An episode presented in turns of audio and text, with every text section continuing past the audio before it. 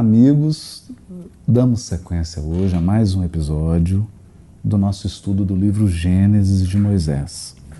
E hoje, aqui no nosso ambiente de gravação, temos a alegria de receber o nosso amigo querido Saulo, está vindo antes de Brasília, agora de São Paulo, né? e o nosso amigo também, o Rafael, tá aí. É um vizinho que eu encontro muito pouco. né?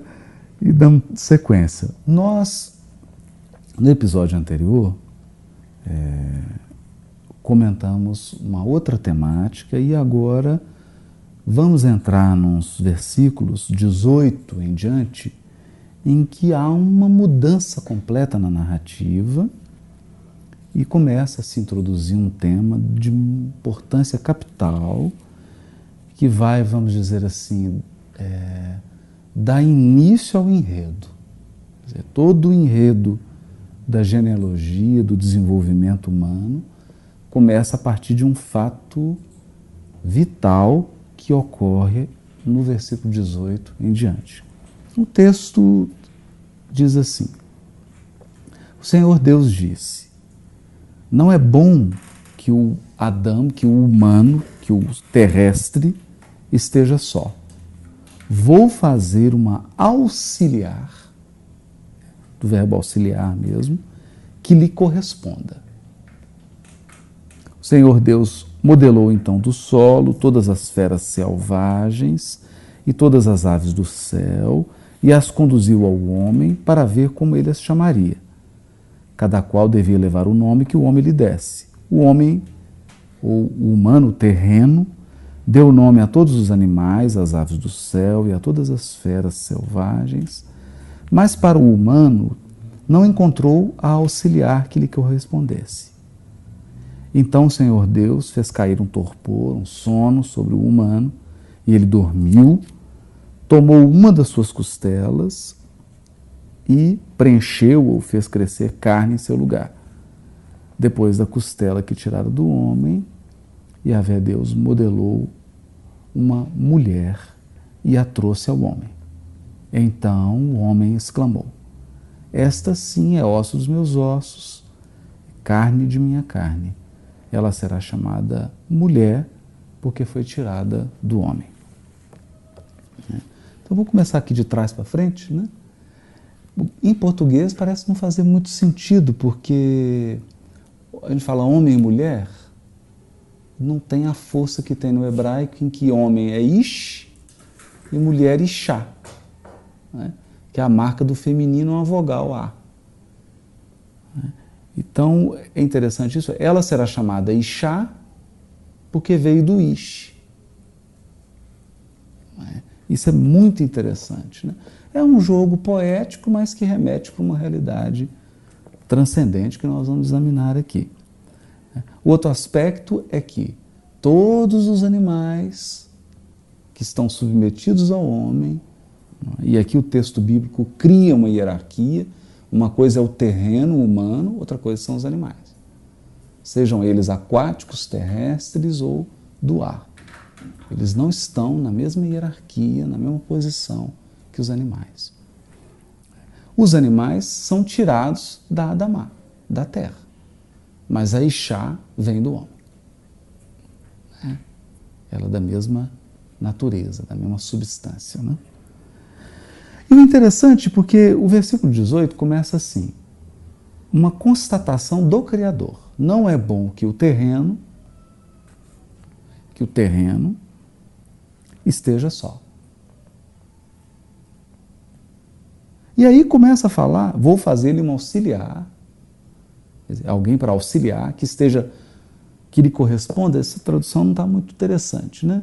Que o original hebraico ele diz assim: eu vou fazer uma auxiliar que esteja como que diante dele. Significa em pé de igualdade a ele. Porque os animais não estão em pé de igualdade. Quer dizer, nada está em pé de igualdade ao terreno. Porque os animais e a flora lhe são inferiores. Deus é infinitamente superior. Então o terreno não tem um par. O par no sentido de alguém de mesma estatura. Isso é interessante isso, né? E até aqui é importante a gente ficar atento para isso. Muitos pesquisadores já advertiram quanto a isso. É, até o versículo 18 não se fala em gênero. É? Porque é uma leitura profundamente equivocada acreditar que o Adão dos versículos anteriores é homem no sentido gênero masculino. Porque isso só funciona, só funciona no inglês, no português, no francês, no espanhol, não funciona no hebraico. Porque o hebraico é Adão. Criou Adão, Adão. Adão é terreno. Acho que a melhor tradução terreno. Eu gosto da, da terreno criou o terreno. Por quê? Porque o terreno nos remete a uma reflexão aqui. É o terreno, não é o espiritual. Então, a realidade que nós vivemos enquanto encarnados, enquanto terrenos, necessariamente não é a realidade do mundo espiritual puro. Não estou falando das esferas espirituais tão próximas da Terra que guardam relação com a Terra, não é? Colônias espirituais, esferas espirituais, em que você tem até torcedor de time. Porque os espíritos estão mais vinculados à faixa do planeta do que ao mundo espiritual. Então, os processos no mundo espiritual puro, não sabemos como é que eles se dão. Não é? Eles são completamente diferentes. É bom pensar isso aqui. Aqui nós estamos trazendo a chave do Espiritismo para aclarar alguns pontos para a gente que não são possíveis ser aclarados sem a doutrina espírita. Então, quando no livro Obreiros da Vida Eterna, o Asclepios não tem forma. O Asclepios não tem forma humana mais. Ou ele não tem forma terrena. Mas ele é o espírito da terra. O benfeitor esclarece para André Luiz. André Luiz acha que ele é um o espírito, assim, da mais alta hierarquia, ele fala: não, as Asclepios ainda está aqui nas faixas da Terra. Mas não tem forma. É. Então isso nos chama a atenção. Por quê? Você imaginar uma esfera espiritual em que as pessoas daquela sociedade espiritual não têm forma,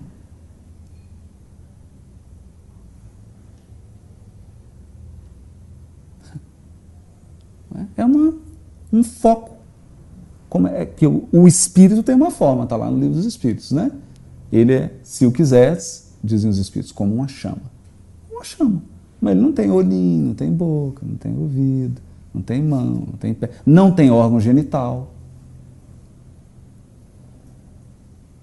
Não tem testículo, não tem útero. Não é? Então eu acho interessante o texto bíblico com essa chave espírita, porque ela nos diz assim: e o Senhor Deus constatou que não era bom que o terreno, o homem terreno, ficasse só.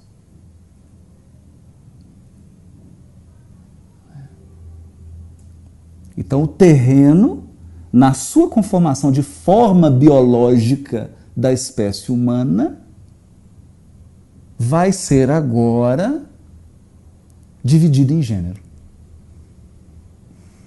É. Aí começa a entrar uma palavra diferente agora. Não, não mais Adão, apenas Adão, vai ocorrer. Mas Adão passa a ser quase que nome próprio do Ish, homem, gênero. E Eva, que é vida, passa a ser nome próprio de Ixá, que é gênero, masculino e feminino. Criou a polaridade. É? Então, alguns comentadores chegam até a afirmar, né? não sei se precisa disso tudo, mas. que até aqui, o homem não é feminino nem masculino. O Adão é terreno. Importante a gente entender isso, né? Porque, então, ou seja, nós estamos falando, vamos abrir o verbo, da realidade do encarnado. O texto aqui está entrando agora. Para a realidade da encarnação, não é bom que o terreno esteja só. E vai criar um fenômeno aqui da bipartição em gênero que vai redundar no casamento. Né? Porque o texto vai redundar nisso. Ele fecha, né? Por isso o homem deixa seu pai, sua mãe, e se une a sua Ixá, e eles se tornam uma só carne. Interessante, né? Ô, Rafael. É, uma vez eu estava lendo até um comentário do Urashi sobre isso, é, parece que a tradução Costela teria uma, algum, algum problema aí. Você já é. viu uma coisa falar? É. Parece que a melhor tradução seria lado. É. Foi criado do lado de Adão, né? É. Mas o. É porque também a palavra é utilizada para esse, esses ossos aqui, né? É. Ela também. Lado, né? É, ela tem, ela tem esse uso. Mas o sentido é esse mesmo, quer dizer, o sentido mais. Não é que essa palavra signifique lado, né? mas é que na raiz dela ela quer, ela quer dizer isso, né? do lado. Tirou um lado dele e criou a Ixá. É, o que, que, é interessante nisso? Né? O texto está sugerindo, quer dizer, está aqui uma névoa de que eu tenho um inteiro, eu tiro um lado, e aí um lado tem que encontrar com o outro lado para formar um todo, uma só carne. É interessante, interessante Jesus, né? quando indagado sobre a questão é. do rompimento das relações, volta a esse texto. Volta a esse texto. Que é que é. está lá no Evangelho. Exatamente. Também que Kardec resgata é. isso. Exatamente. Né? No princípio não era assim. Olha que interessante, né? Quer dizer, não vou entrar aqui em maiores gerações, mas realmente o texto nos leva para reflexões da mais alta magnitude. Né? Porque o corpo aqui, uma só carne, uma só baçar. Né? Baçar aqui no sentido de carne, não no sentido da, da substância de que é feita. A frágil, a frágil substância de que é feito o terreno. Mas no sentido porque o, o hebraico não tem uma palavra para corpo. E isso a gente vai ter, por exemplo, no Novo Testamento, a palavra soma, que é corpo. Então, você não tem o corpo do cachorro. Não existe isso em hebraico. É a carne do cachorro ao menos no hebraico antigo. O hebraico moderno hoje tem tudo, né? tem até computador, internet, tem palavra para tudo. Né? Mas o hebraico bíblico, você não tem palavra para corpo. Então, uma só carne, um, um todo. Né? Esse todo pode ser que é um todo eletromagnético? Uma unidade espiritual? Não é? E aí a gente vai começando a perceber, porque Jesus remete a esse texto, né, bem lembrado pelo Saulo, lembrando que por trás de uma união há aspectos muito mais profundos em que duas unidades formam uma outra unidade que é maior do que as duas. Não é? Elas formam algo que é maior do que elas e maior do que a soma delas. Então aqui um mais um não é dois.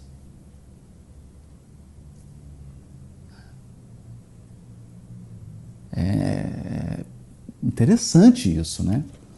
Só para a gente ter uma ideia, aqui eu estou fazendo a interpretação ainda Pechat, literária, Remetz, metafórica, vamos fazer um pouquinho de Midrash, do Darash, e eu não vou entrar no Sod aqui, que são porque aí eu acho que foge um pouquinho, mas o Emmanuel foi no SOD. Quando ele expõe lá a sua tese das almas gêmeas, ele fez uma interpretação SOD desse texto. E ele cita esse versículo: Não é bom ao terreno que fique só. Né? Ou macho e fêmea os criou. Então tem realidades aí que a gente não vai entrar nisso agora, que não é o caso. Senão nós vamos desviar para um assunto que vamos fugir completamente do contexto e do que a gente está querendo abordar. Mas o interessante é que até o versículo 17, capítulo 2, está se falando do terreno. O terreno, a condição humana, porque isso é importante ser dito. É, o texto hebraico, a criação hebraica, ela não está preocupada é ela, na verdade, evita propositadamente uma cosmologia espiritual. Isso é forte. Nós só vamos ter uma reflexão no pensamento judaico, no pensamento hebraico, cosmológica, universal espiritual com a Kabbalah. A Kabbalah, sim, a Kabbalah vai falar em mundos espirituais, em emanações, em realidades extrasensoriais. Mas o texto bíblico ele está querendo descrever a condição humana encarnada. É, é isso que lhe. E, evidentemente, os desdobramentos éticos de ser uma criatura feita à imagem e semelhança de Deus, estando na condição humana. Olha que interessante, né?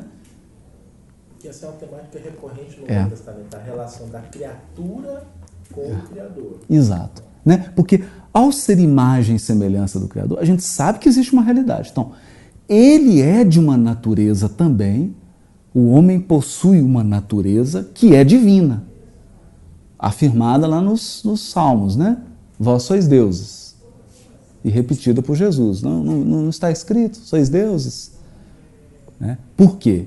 Há uma natureza divina no homem que não é narrada, não é explorada, não é desenvolvida no texto bíblico. Não é desenvolvida no sentido de que natureza é essa? Essa reflexão filosófica, como é que ela é? Quais são as suas características? Não. Ela é explorada num único sentido. Por possuir uma natureza divina, por ser imagem e semelhança do Criador, o essa criatura humana, ela possui um vínculo de relacionamento com seu Criador. Vínculo que deve ser mantido, vínculo que deve ser desenvolvido e que gera consequências éticas e morais. Então, toda reflexão bíblica, ela trabalha com o seguinte ponto: o fato de eu ter algo da natureza de Deus em mim e o fato de eu poder me relacionar com ele diretamente traz implicações ético-morais, mesmo sabendo da minha condição humana de fragilidade, de, é, de, de, de, frugalidade, né, vamos dizer assim, de tempo, é, de finitude, mas de, também de muita rapidez do tempo, de vai nos mínimos detalhes é. da vida, né? não é só os é. grandes atos. Talvez por isso a mentalidade ocidental tenha dificuldade de entender as regras que o judaísmo é. impõe, porque eles acham que aquilo é exterior e às vezes alguma grande é. medida é. Mas aquilo é uma tentativa de entender essa relação com Deus até quando você anda, quando você come, Exatamente. quando você toma banho. Exatamente. Aquelas regras Exatamente. tentam responder a essa pergunta. Exatamente. Como me relacionar com Deus nos mínimos detalhes. Nos mínimos detalhes. Né? E como manter essa chama acesa do relacionamento com Deus diante da enorme fragilidade humana e diante da enorme fragilidade da existência humana. Que é cheia de tempos e contratempos, que é cheia de imprevistos, cheia de tragédias e de glórias, e que é curta, curtíssima. E a beleza do como sustentar. Isso, precisa de um par. Precisa de um, exatamente. Precisa de alguém que esteja no seu nível. Quer dizer, não é o animal que está irá, não é a planta. E essa relação com o Criador, que é fundamental, porque ela veio antes. Por isso amar a Deus sobre todas as coisas, que ela é antes. ela é fundamental para todas as outras relações. Porque a partir do momento da criação da Ixá, surge relacionamento. Mas o relacionamento surge depois que já está instaurado o relacionamento terreno Deus. Deus, criador, criatura. Então a relação criador-criatura, ela é primordial e ela é anterior. É ela que fundamenta, sustenta as outras relações. As outras relações. É. Então, interessante aqui, porque aí a gente, quando a gente coloca isso em perspectiva, a gente vai entender que o, o, o no, no 24 aqui, né? Vamos ver aqui o versículo 24 no hebraico.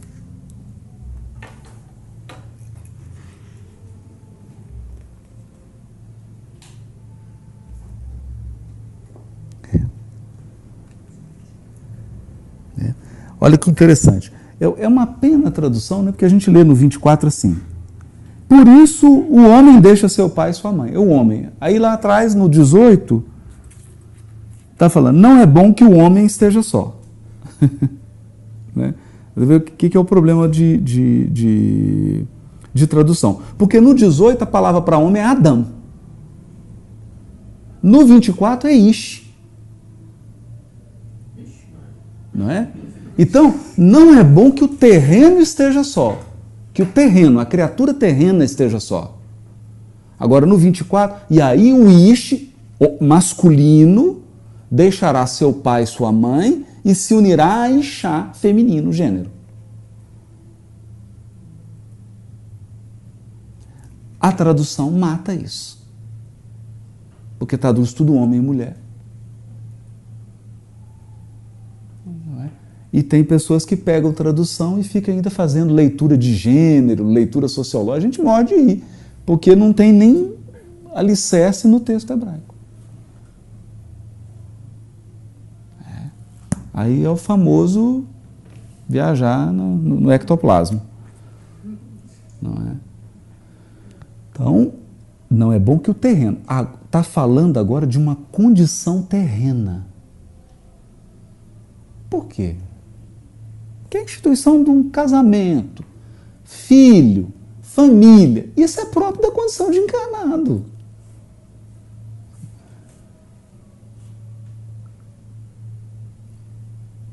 Nessa estrutura que é vivida aqui, nós temos o fenômeno família espiritual, mas não corre. Não podemos, né? Não é, não é como aqui. Não é como aqui. Então, o que o texto está introduzindo é: ora, para a vivência da encarnação, vamos precisar criar uma condição.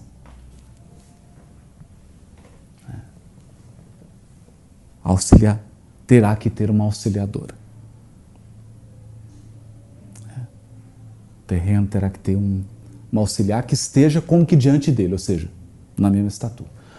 Esse é um ponto interessante que a gente precisa agora refletir aqui, com muita atenção. Auxiliadora de quê? Porque fica parecendo uma contratada. Vai trabalhar para ele.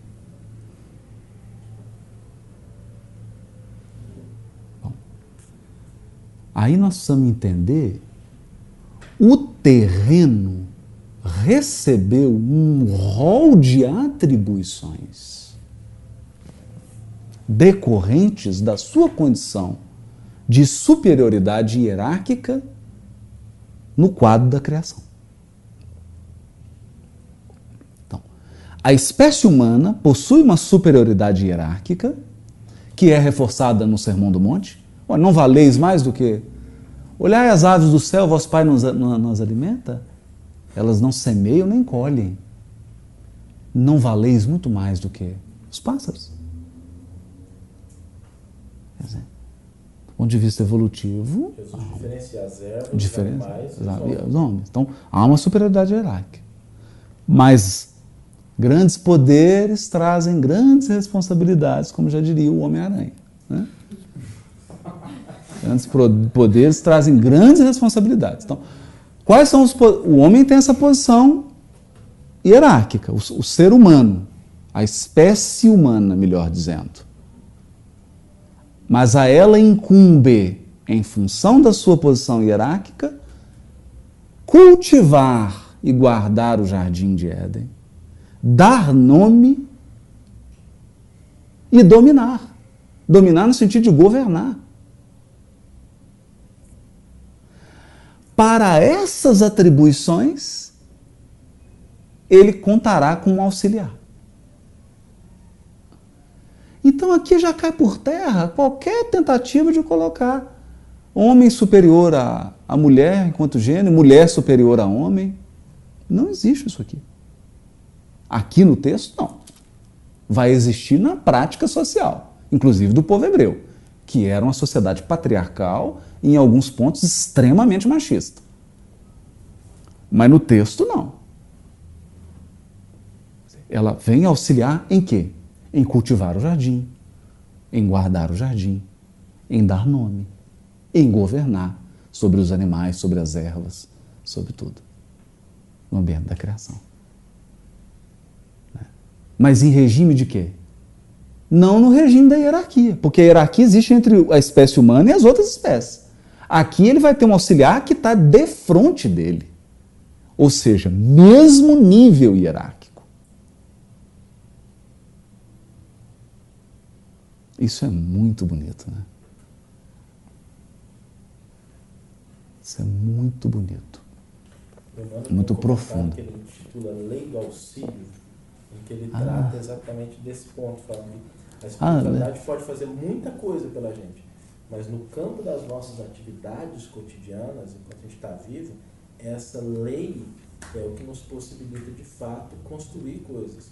Porque ele está tratando do auxílio nessa dimensão. É. Você não está sozinho, né? E a gente sabe que na é, seara do Cristo é. nada é feito de maneira isolada. É o auxílio nada, né? É. remete a essa lei de auxílio. Exatamente. De ajuda mútua. Né? É, ajuda mútua. Então, o que a gente percebe aqui, uma, várias consequências, mas vou dar uma que eu acho que é fundamental. É? Com a criação do gênero, nesse modelo simples aqui, né? Eu não estou entrando agora no, na, no, no casamento no formato atual, na, na, na questão da evolução de gênero, que você tem a homoafetividade. Não estou entrando nisso, não, não, é esse o ponto. Né? Estamos fazendo aqui um, um recorte histórico. Né? Então, nessa formatação aqui, porque os, uma das coisas que a Ixá terá que, que a mulher terá que auxiliar o homem é no dever de multiplicar e encher a terra. Que esse também foi um dos deveres dados à espécie humana. Ela precisava se multiplicar. Então ela vai ser auxiliadora. Então a gente percebe aqui o que? A condição de encarnação no mundo físico traz uma série de deveres que são típicos da condição de encarnado. E para essa condição, a carga vai ser dividida agora por dois. Não? Então, constituir um lar, ter filhos, multiplicar-se. Essa sociedade agora vai ser uma. Agora, isso foi feito da forma como estava programado? A resposta é não. Por quê? Porque logo depois da criação da auxiliar, os dois juntos vão se meter numa enrascada com a serpente. E tanto o Ish quanto a Ixá, tanto o homem quanto a mulher, vão deixar de ser imagem e semelhança de Deus para ser imagem e semelhança de serpente? Então, tudo mais que vem agora é degeneração. Por isso, quando Jesus vai abordar a questão do divórcio, muito profundo. Porque ele diz assim: ei, peraí, peraí. Peraí. Depois de séculos e séculos de queda e deturpação, Vocês querem que eu examine um instituto agora que funciona mais como dar ponto numa cicatriz? Não, vamos voltar para o início. Se no início homem e mulher tivessem seguido o seu DNA de serem imagem e semelhança de Deus, esse problema não estaria sendo vivido agora. Não teríamos esse problema.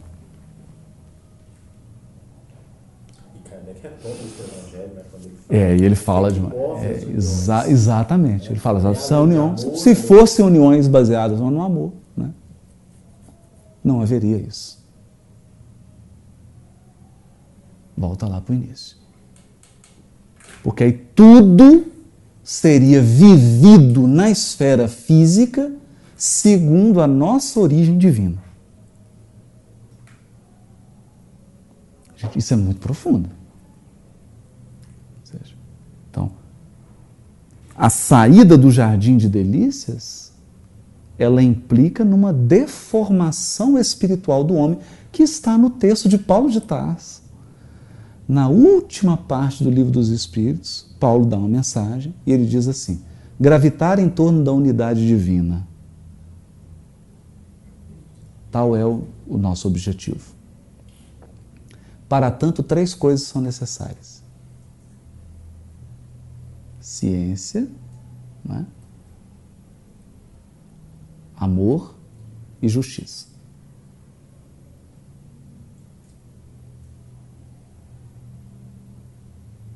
Olha que interessante. Três coisas são contrárias. Então, conhecer, né? o amor e a equidade.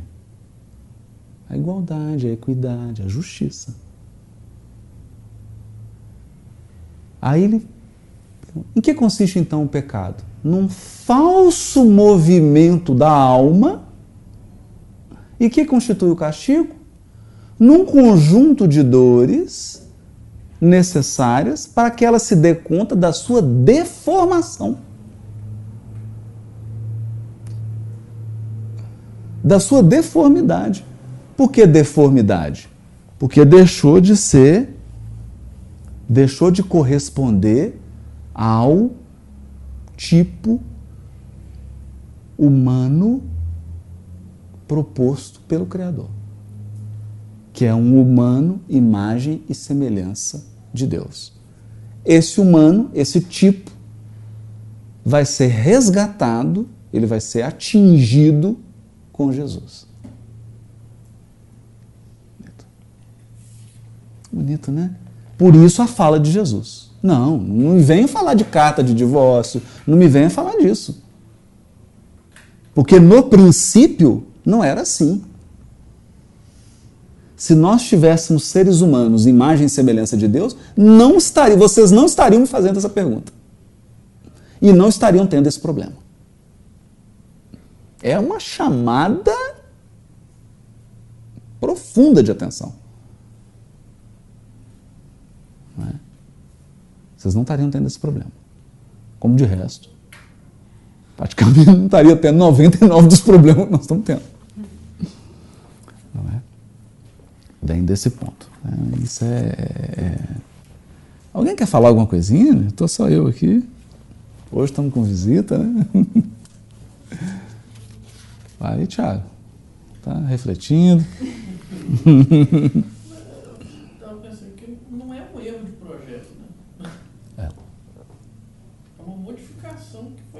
aconteceu, né? Porque é, é, a gente fica pensando que é, dentro do processo, já, já vamos lá, aí vindo lá, na vida dos capelinhos que iriam chegar aí, né? Não é isso? Ainda não chegaram, ainda estão para chegar dentro do processo. É, não, aqui vai. É, vai ter uma referência a eles no processo da queda, né? Porque a vinda dos capelinos já é já é ter ouvido a serpente, né? Já é, é ter falhado lá. É, é, é, isso que eu estou tentando é. A conexão. Já é ter falhado lá. Isso ia acontecer. Né? Já é ter falhado lá. Esse, essa, essa, já ouvi falar o pessoal falando assim, né, que às vezes o pessoal fica procurando o elo perdido, mas esse elo perdido não vai encontrar aqui na Terra. É. É, pode ser que essas referências elas, elas sejam algo que remeta a, a, uma, a uma queda ou a um erro é, anterior à a, a, a, Terra mesmo aqui, a, o Espírito. É. O que a gente tem que tomar cuidado com isso, Júlio, é pelo seguinte: porque se eu digo, olha só, que esse texto aqui está fazendo referência à queda dos, dos capelinos, quando eu digo isso, eu estou parcialmente certo. Porque o texto foi escrito por capelinos. Quer dizer, essa tradição religiosa hebraica é de capelino. Então é de alguém que traz inato essa história. Mas é preciso tomar cuidado com essa afirmação, porque tem algo que não foi dito nessa afirmação que está implícito. Então esse texto não é universal. Ele é um texto de uma história particular, de alguns milhões de espíritos que foram exilados. Será? Então, isso é que é o problema. O texto fala de um fenômeno que é universal. Agora, a experiência dos capelinos foi uma concretização de um fenômeno que é universal. Não necessário, não necessário, porque existem seres que evoluem sem passar por queda, sem degredo, Há seres que nunca foram degradados. E que continuam, mas esse é um fenômeno universal. Então eles estão falando de uma coisa que é universal a partir de uma experiência individual. Então eu diria assim: a experiência vivida por eles fez com que eles abrissem os olhos para essa realidade transcendental e universal. E aí sim resolveram contar a sua história, mas essa história tem um sabor. É um sabor cósmico. Né? Então é, é, complicado. Se eu ficar aqui só pegando história de capelina, aí eu perco esses aspectos uhum. profundos. A lei universal ela é bonita porque no momento em que o texto ele reconhece a diversidade no mundo, ele reorienta essa diversidade é. para atuar em conjunto na direção do que Deus estabeleceu. Exato. E o que ele conta é que essa união, na verdade, ela vai na direção oposta. Os dois falam. E é a partir daí que começa toda a problemática da condição humana que Jesus vai resgatar. Ex exatamente. E, e, a, e, a, problemática, Saulo, ela, ela surge do seguinte, porque o Tiago falou bem ali. O projeto divino é perfeito. Então, a evolução, ela, ela inicia com um projeto divino, mas a execução é compartilhada porque senão não haveria livre-arbítrio. Então, há um projeto evolutivo. Esse projeto é inalterável e inegociável. Isso é. Às vezes eu fico com medo de dizer isso, né? O projeto divino é inegociável. Deus não vai negociar com você que você vai chegar anjo. Não tem jeito. A, a única coisa que você pode fazer é adiar. Agora, alterar isso, inegociável. A evolução é um imperativo divino. E não há permissão divina para que o ser se ausente da evolução. Ele pode estacionar, é lei de progresso. Ele pode estacionar, mas quem diz que o estacionado não está progredindo? quem disse? Né? sem nenhum trocadilho, é só estudar o Saulo que virou Paulo. Né? Então, quando a gente estuda o Saulo, você acha que está estacionado. Né? Então, pega no início lá, ele é Saulo. Aí pega no fim que ele é Paulo. Quem que acompanhou? Quem que acompanhou, né? Quem que acompanhou? É porque você anda na é... Mas a hora que você verticaliza, você verticaliza tudo. Tudo e dá um salto. Que é a experiência humana. Você conversar é. com uma pessoa que venceu as drogas, que venceu o vício, que passou por dificuldades afetivas, o nível de maturidade, o nível com que ela trata. Afeta ela como um todo. Então, quer dizer, numa área que aparentemente ela ficou estacionada, seja na criminalidade, em qualquer coisa, né, que ela foi tragada pelas malhas do mal, quando ela se liberta, ela se liberta por inteiro. E aí ela se torna um ela... referencial para aquele caminho. Para aquele, não é? Então é importante a gente. Ou seja, aqui está falando de uma experiência que é universal. Mas a experiência é qual? Qual que é o erro aqui? O erro foi tirar Deus da centralidade e assumir o centro. Assumir a posição central de Deus, afastando Deus. Ou seja, e aqui vem uma coisa curiosa. Curiosa. E paradoxal. Quando eu era criança, falava em Adão e Eva, eu já pensava alguma coisa envolvendo sexo.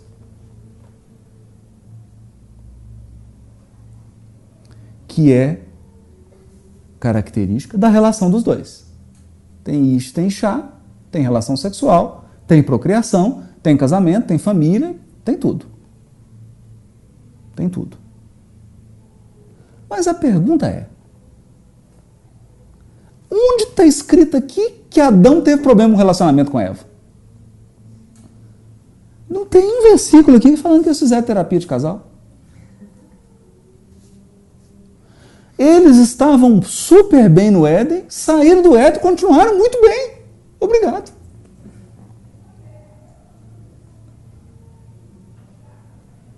Eu estou brincando assim com uma certa ironia, mas estou querendo dizer o seguinte: não houve problema na relação.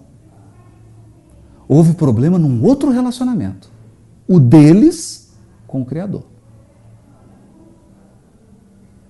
Mas às vezes, quando você fala para mim, quando, no meu imaginário também, a relação Adão e Eva, é, sempre me deu a impressão de que ela, de alguma forma, é, provoca né, a, é, é, que é o objeto né, da, da, da, da tentação né, é, dele, né, tô falando assim, no imaginário que eu tinha quando é, ela, assim, exatamente. Pô, mas eu, eu, tinha a impressão de que esse relacionamento não ficou muito bom depois que ele descobriu que, que ela deu um vacilo lá e ela, né, eu, e, e, provocou que ele caísse, ou seja, tivesse esse pensamento de a mulher provocando a queda é, exatamente. do homem. Não sei se tem isso. Assim. Tem demais isso no, no, no nosso imaginário. No nosso imaginário. No nosso imaginário. Agora, Aí é interessante você ter falado isso, Juro, porque a gente vai entrar na estratégia da serpente.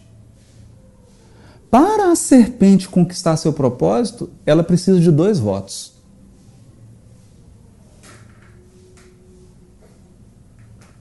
Ela precisa de dois votos. Então, a pergunta. Isso é importante, hein?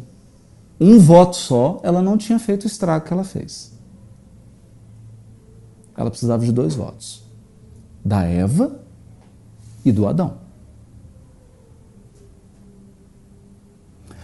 Por que procurou Eva primeiro? Aí é outro tema.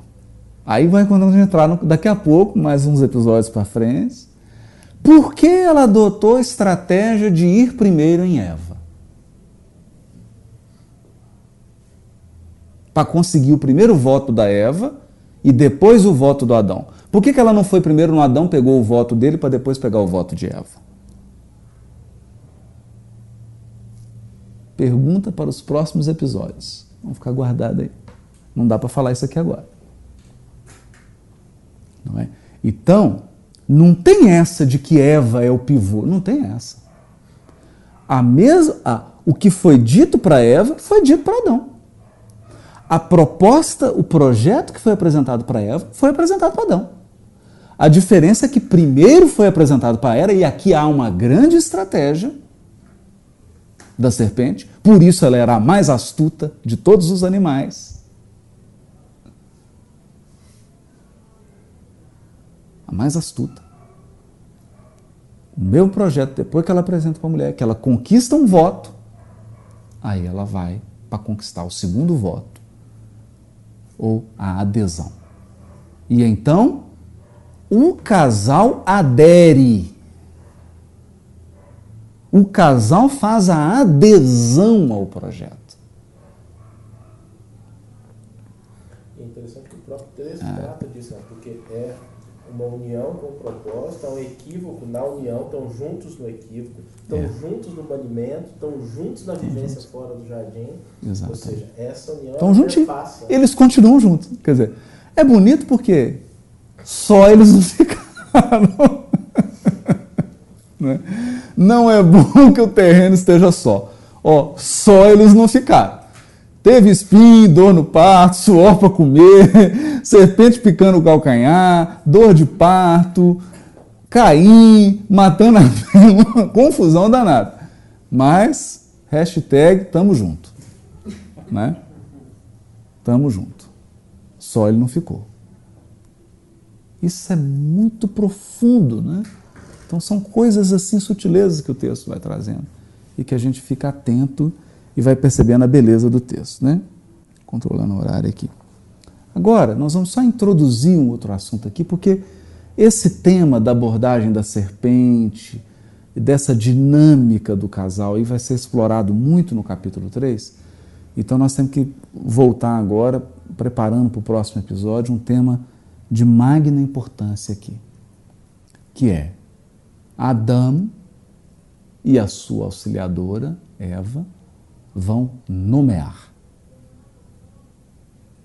dar nome. Parece bem bobinho,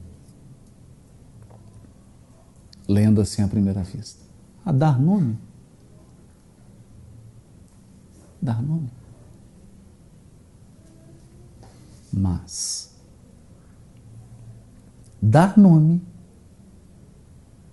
é o supremo trabalho da inteligência. E eu estou falando inteligência, eu não estou falando intelecto. Porque hoje nós estamos com uma confusão imensa. As pessoas acham que inteligência, como está descrita lá no livro dos Espíritos, é igual ao intelecto. Se fosse assim, a questão primeira seria: que é Deus? Intelecto supremo, causa primária de todas as coisas. Ou então Deus não tem amor?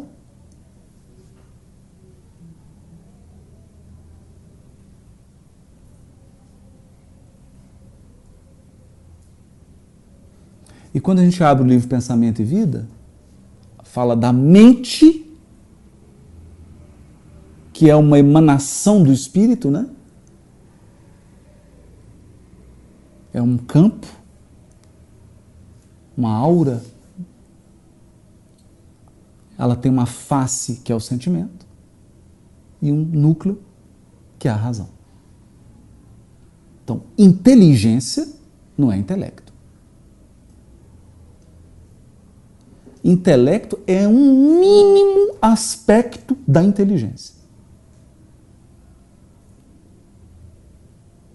Porque a inteligência está alicerçada no instinto também. E segundo Kardec, no ensaio dele sobre o instinto, o instinto é a manifestação de Deus na criatura. Por isso ele é universal, ele não varia, ele é infalível, ele não erra.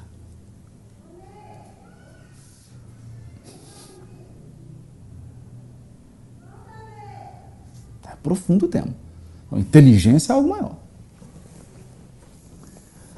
Todas as nossas capacidades afetivas, emocionais e do sentimento, psicológicas, psíquicas, anímicas, intelectuais, intelectivas, cognitivas, estão dentro da inteligência. E a inteligência ainda é mais do que isso tudo.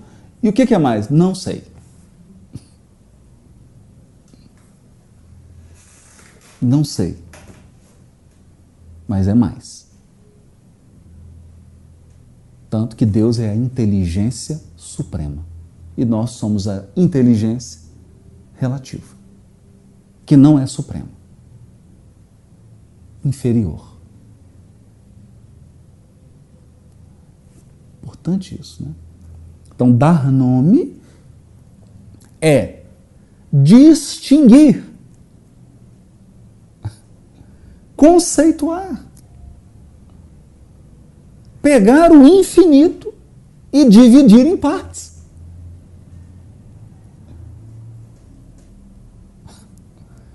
Porque quando eu dou nome cachorro, gato, o que, que eu estou fazendo? Só estou dando nome?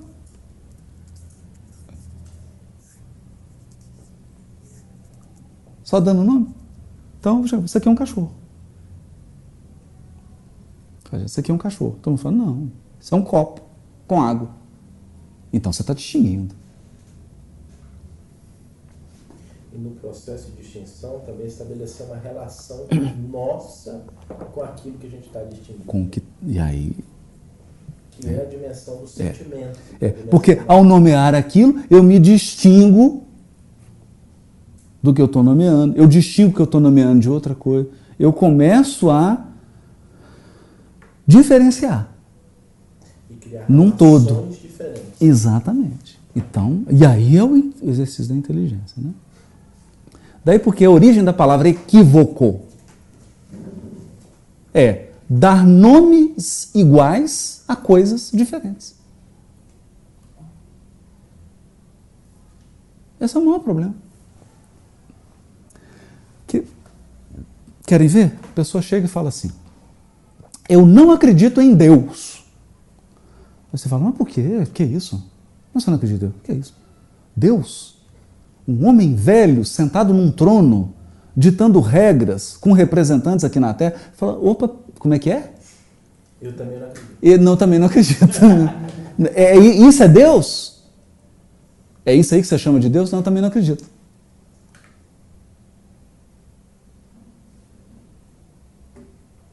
E o Kardec inicia o livro dos Espíritos dizendo, e toda hora os Espíritos falam para ele: olha, você se entenda com as palavras. Não vou ficar aqui dando palavra para vocês. Vocês se entendam com as palavras. Desde que, desde que vocês se compreendam. Você pode usar a palavra que você quiser. Várias vezes nos livros espíritas. Não, você pode usar a palavra que você quiser. Desde que você entenda. E se você se entenda. E aí Kardec já começa com a maior dificuldade na introdução do livro espírita. A palavra alma. A palavra alma tem 500 mil definições. Então ele fala, a alma você fala, o que, que você chama de alma? A alma? O princípio que dá vida para os seres orgânicos. Ah, não, isso aí eu chamo de princípio vital. Ou de fluido vital. Eu não chamo de alma.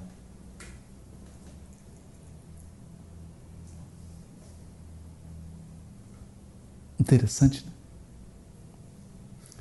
E as coisas mudam de nome. Então, só para introduzir aqui no próximo episódio. Até Newton o mundo é uma mesa de sinuca com bolas que são os corpos materiais. Um taco que faz uma força na bola e ela, como é que os corpos materiais interagem?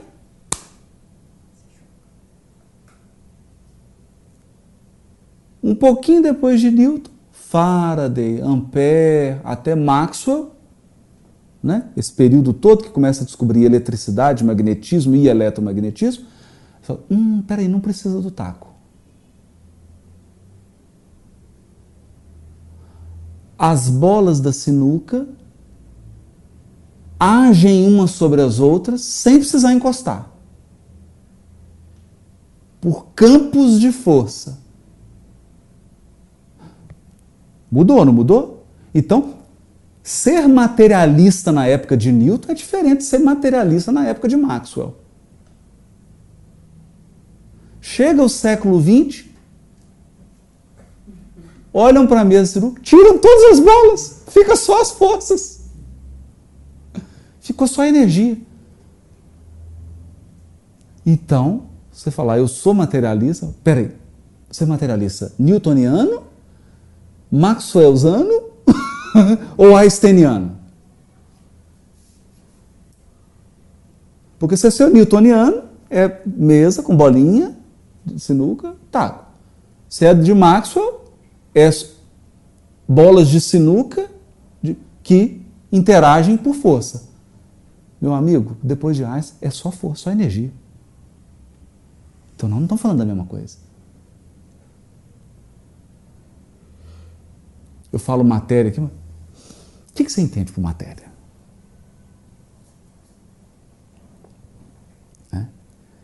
Então o sujeito fala assim: o Espiritismo é religião. O que, que você entende por religião, amigo? Que nós podemos estar falando de coisas diferentes. Só que eu estou usando a mesma palavra. Tem um nome sofisticado para isso, chama anfibiologia. Então Kardec começa. Para se evitar a anfibiologia, dar mesmas palavras para as coisas diferentes, nós não vamos chamar isso aqui de espiritualismo. Então eu vou criar uma palavra nova para descrever isso aqui. Porque isso aqui não é espiritualismo.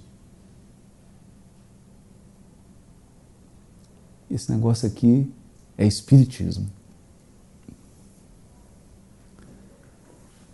Espiritismo que vem de espírita.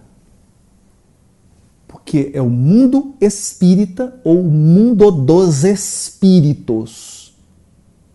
E o espiritismo é a parte do conhecimento humano que estuda o mundo dos espíritos e as relações desse mundo com o mundo do Adão, o mundo terreno, o mundo espiritual com o mundo do terreno.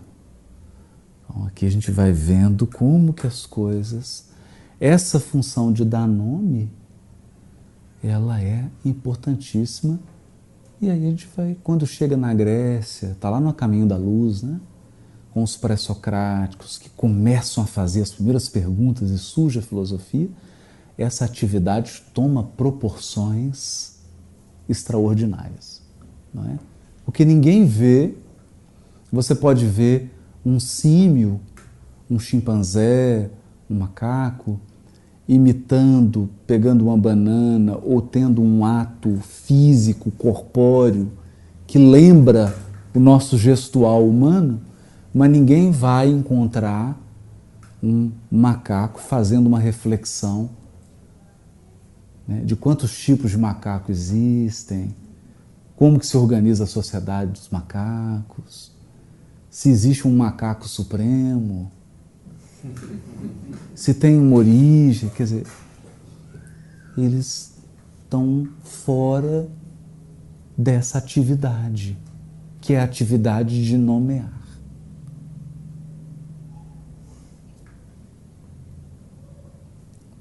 Esse é um passo na evolução. Mas aí são cenas, os próximos capítulos nós vamos falar muito disso que isso é muito importante. Muito importante. E à medida que eu estudo isso, tenho pensado muito da gente ter essa reflexão. Quando está conversando com alguém, a pessoa usa uma palavra. Mas o que você entende por essa palavra? Assim? Você está querendo dizer o que com isso? Não, não, é, não, a gente no movimento espírita, um dos maiores conflitos é quando a gente fala de reencarnação e as pessoas quando falam de falam, ah, reencarnação é, é ressurreição. É. As pessoas falam de ressurreição como fenômeno que ocorreu com Jesus. Exato. A grande maioria dos evangélicos, dos católicos, se refere à ressurreição, aquele fenômeno que aconteceu com Jesus. E isso para a gente não é reencarnação. Exato. Mas o embate ocorre e vira um diálogo ocorre, vira, vira uma coisa. Parece estar falando da mesma coisa, falando coisas completamente distintas, né? Não é? Ah, Ou de... A Sheila tem vivido isso né, na, no curso de antropo, antroposofia de antroposofia. Porque é muito próximo, é muito bacana o curso, é. muito legal, mas você tem que ter essa habilidade de. de é, não acreditar que as palavras são as mesmas. São as mesmas. Não que os significados estejam errados. Aí, como isso que você falou, Kardec, importa que palavras você está usando. É. Você pode até compartilhar ideias, mas é. o quadro de nomenclatura e a maneira como isso está relacionado é completamente é. então, diferente. Quando você, às vezes, às vezes o espírita tem contato com a antroposofia, ele, ele, ele, se, horroriza. Ah, porque ele está falando aqui de é. e o corpo etéreo não é isso, não, você não está entendendo.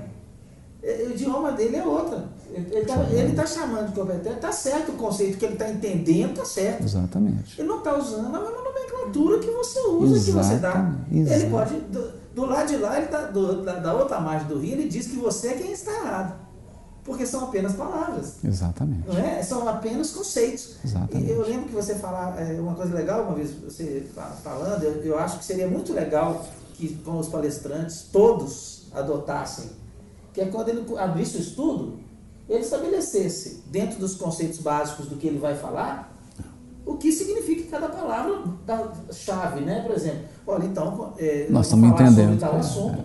Então, quando eu disser essa palavra, por exemplo, ressurreição, eu estou falando disso.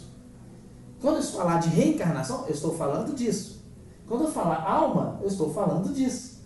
Por quê? Porque, pra, como não faz o ajuste, esse ajuste ali numa, numa palestra, num estudo, com os, É, e aí cria. Tá ele fica lá, nossa, entendi, não entendeu nada, porque ele compreende alma por um conceito que é totalmente diverso do que você está utilizando para citar a alma no, no seu estudo, né?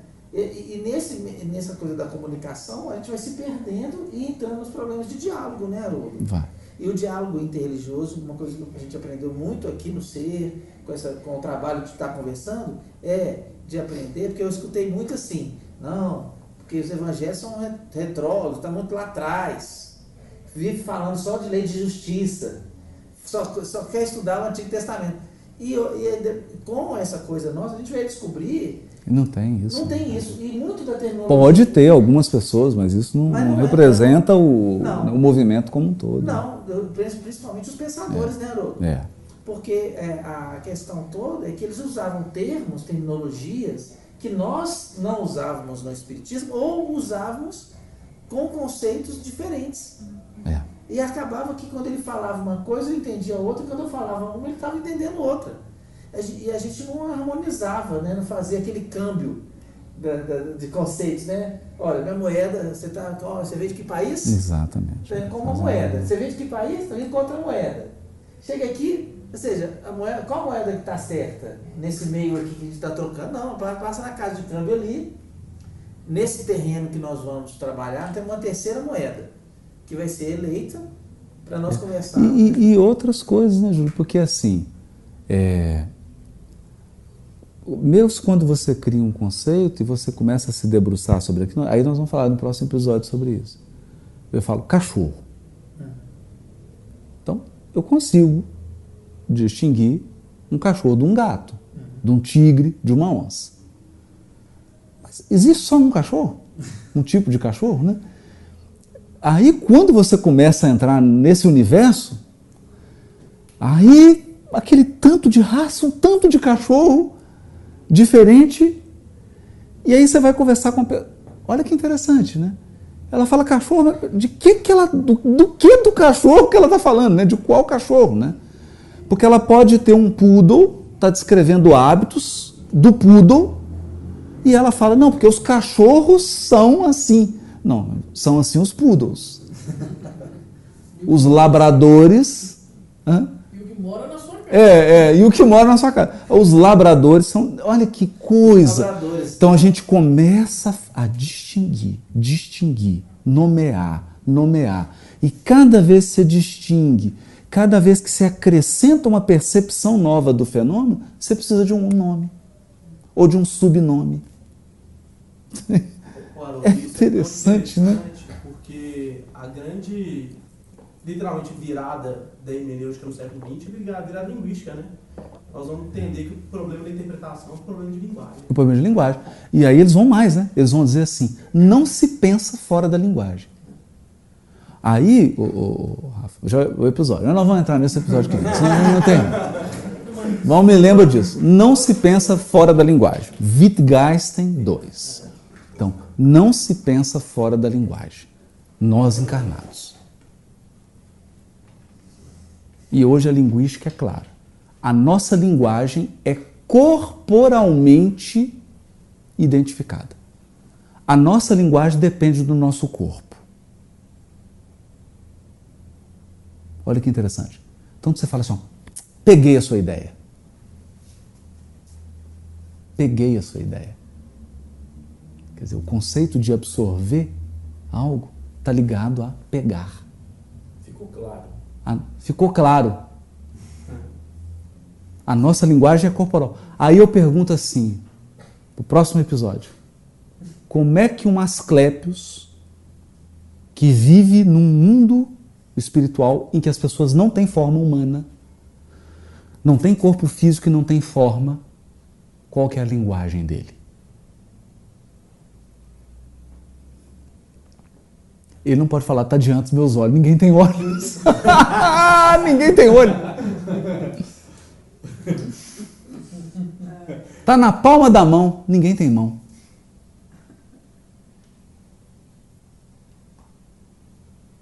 Ficou para trás. Ficou para trás. não tem trás.